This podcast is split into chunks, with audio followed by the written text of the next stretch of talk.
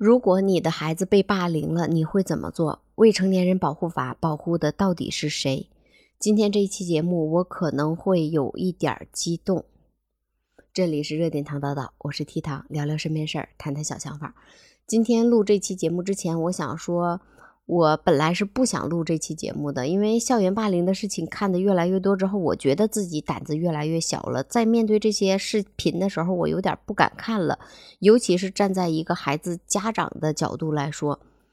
但是最后我还是就刷的视频太多了，还是没忍住点开了这个视频。那咱们就往下聊聊，就是海南临高未成年人欺凌这件事情。这件事情在网上引起了很多人的关注。被霸凌的女孩今年十三岁，和霸凌者为同一学校的同班同学，因为琐事儿发生了一些口角，就纠结多名未成年人在不同的时间对对方实施了殴打，用脚将女孩踹入水沟当中，用鞋底打脸，要求被打女孩下跪说对不起，用异物插入眼角，并且用手机录制拍摄。当记者联系到被打女孩的父亲的时候，孩子爸爸说都是我的错。孩子从小乖巧听话，但是内心很自卑。我想，可能是孩子爸爸对于孩子这次被打，心里边有所愧疚。他说，因为自己没有能力，家里边比较穷，孩子才会被欺负，心里感觉特别难受。被打女孩的父母呢，都是残疾人。孩子爸爸是因为身体残疾，拉三轮车为生。孩子妈妈是个聋哑人，在学校门口摆摊卖零食。生活在底层的父母辛辛苦苦的把孩子健健康康的拉扯大，没想到乖巧懂事的孩子因为这次校园霸凌，导致左耳鼓膜可见穿孔，眼睛有异物插入，双眼被捶打，目前看东西的时候还是模糊的，造成视力下降，不可逆的损伤，也就是眼睛的损伤可能会伴随孩子一生，并且时刻提醒这个孩子曾经遭遇过的一切。有施暴学生的家长对这件事情进行了回复，他们说：“我们也不知道该怎么办，警察说怎么办就怎么办，该赔就赔。你应该知道，小孩子调皮。对于被打女孩，他说可怜是可怜，现在警察处理，我们也无权干涉。”当听到。打人者父母说出这样话的时候，我在想，调皮到底是什么意思？是不是我这么多年来对调皮有一定的误解？于是我在网上去查了一下，调皮的解释是顽皮、好开玩笑。但是在这个视频中，我实在是看不出来哪儿算调皮，是不是家长还有孩子对调皮有所误解呢？还记得在三月二十二号的时候，一名七岁的小女孩将四岁的小男孩抱起放入井中。当时井口至水面的高度是二点六五米，水深是两米，这算调皮吗？再想一下，我们平时眼睛里边有一粒沙子都会觉得很难受，摔一下划个口子都要疼上好几天。这几个孩子在打人的时候，听着对方哀嚎求饶，一下下打在对方身上的时候，心不疼吗？怎么就能下得去手？为什么每次校园霸凌事件，霸凌者都要拍视频发到网上？是觉得自己很牛吗？还是想让别人看看自己有多不好惹？还是发完之后心里会得到满足？还是打人的时候心里会得到满足？还是为了树立自己大姐大的形象？为什么每次校园霸凌事件总让被霸凌者跪地求饶？网上对于下跪有这样一种说法：褒义是膜拜、感激、尊重；贬义是祈求、谢罪、忏悔；中性是屈辱。那这个孩子做错什么了呢？同样的年龄，这个孩子为什么要尊重你？为什么要谢罪忏悔？为什么要不停的一遍又一遍的说对不起？还要换来一顿拳打脚踢？还要毁了人家一辈子呢？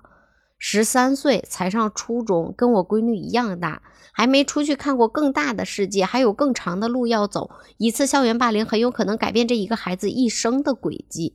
直到这件事情发生之后，老实巴交的父亲还在说是自己的错，但是这又是多少老实巴交的孩子和老实巴交的家长正在面对的呢？我们先来看一下网友怎么说：施暴者是未成年，难道受害者不是未成年吗？受到伤害保护不了，却保护施暴者，这是什么道理呀？未成年人保护法不应该成为未成年人违法犯罪的保护法。还有的说严惩施暴者家长对子女管教无方，也有的说不能原谅，眼睛视力影响绝不能原谅，该判就判，以此警示未成年人。也有的说好好的小女孩被打成残疾，毁了一生，必须巨额赔偿。也有的说，法律不能以年龄成为施暴者施暴的借口，成为他们的护身符。还有的说，这不是校园霸凌，是犯罪。为啥说是霸凌呢？在这条留言下边，有人回复说，无法可依，无罪可判。当看到这儿的时候，我真的特别羡慕小孩子，他们可以为所欲为。如果家里边条件好一点的，那就更好了，有事赔钱就解决了。反正我未成年这句话成为了多少霸凌者的庇护所，又有多少需要保护的孩子在庇护所外面面对着狂风暴雨战战兢兢地长大呢？网上有很多有关未成年人犯罪的案子：十一岁男孩性侵十一岁女孩，因未满十四周岁被释放，不承担法律后果；十岁女孩在电梯内殴打一岁男孩，并从二十五楼扔下，没有受到任何惩罚。十三岁男孩仗着自己没满十四周岁，杀害邻居十岁女孩，被收容教育三年，而这也是当时对他最高的惩罚了。未满十四周岁男孩性侵不满十二周岁的脑瘫女孩八次，无需承担刑事责任，回校继续念书。之前我们也都讨论过，为什么现在生育率下降？有的人说可能是现在的人都想开了，有的说生孩子、医疗、教育、住房压力太大了。但是我觉得就是。本着对孩子负责有关吧，现在人们更加注重孩子的教育了，不只是让孩子吃好喝好穿好了，更多的会考虑怎么把这孩子养大。不知道有多少家长跟我一样有这样的担心，怕孩子在学校被欺负。而我家只是一个孩子，一个孩子我都觉得心都操不过来，哪还有精力再给更多的孩子操心呢？现在不光要抓学习、抓教育、抓成长，还要担心安全、身心健康。啊，我觉得不是不想生，是想让孩子更幸福、更好的生活。如果没有那么多霸凌者，或者没有那么多被霸凌者。或者能够真正的震慑到霸凌者，是不是会有一部分人愿意生二胎呢？比如说我，然后咱们再来聊一下《未成年人保护法》。《未成年人保护法》是为了保护未成年人的身心健康而制定的。校园霸凌呢是个案，那也就是这一小撮人。那是在保护那一小撮人的身心健康，还是应该尽可能的保护所有未成年人的身心健康呢？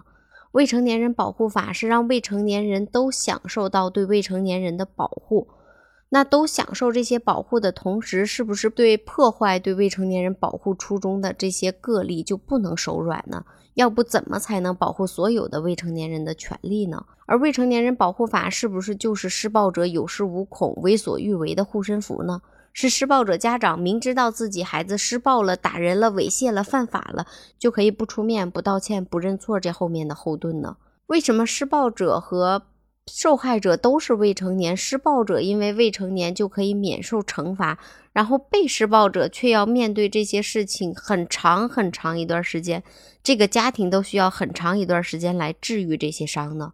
如果未成年人犯罪没有给予一定的惩罚，他会不会下次犯罪就更加肆无忌惮，或者下次施暴更狠呢？未成年人保护法保护的到底是谁？未成年人大部分都是老老实实、本本分分、乖巧听话的孩子，他们只想好好学习。为什么他们没有得到保护，而真正被保护起来的是那群小恶魔呢？十多岁的孩子应该知道自己所做的是对的还是错的，应该对对错有一个正确的认知了吧？他们不是不知道自己做的事情是错的，而是抱着侥幸的心理，抱着未成年人保护法。可能他们还小，年少无知，可能他们还只是个孩子。但是如果从小就这样的话，那以后长大真的会为国家做贡献吗？为什么不尽可能的保护那些大部分的孩子呢？为什么要用那些乖巧？听话懂事的孩子的未来来赌坏孩子可以改呢？给施暴者改正的机会，是不是就是在给他们再次施暴的机会呢？为什么他们未成年人犯罪，却要搭上其他老老实实、好好听话、本本分分的孩子的未来呢？每次在校园霸凌下面，总会有家长留言说：学校管不了，家长管不了，法律管不了，那我豁出去了，我要保护孩子。我们都知道这种做法是不对的，但是这种事情在现实生活中真的有发生过。本来孩子被欺负了，就是受害者了，却最后又要搭上两个家庭。为什么不从根源上直接遏制未成年人犯罪的想法呢？就是不管年龄大小，只要犯罪就跟成年人同样的判决，同样的需要付出代价，是不是也能让他们和他们的家长更加畏惧法律呢？也不会像现在这样，明明孩子是施暴者，家长却不出面不道歉，只是说孩子还小，孩子调皮。因为我也是一个孩子的妈妈，我不希望自己的孩子是霸凌者，也不希望他是被霸凌者，我只希望他能够健健康康的长大，以后能做对社会有贡献的人，想让他看看更大、更远、更美的世界。希望有一天，未成年人保护法保护的是真正他应该保护的孩子。我是 T 糖，明天再见。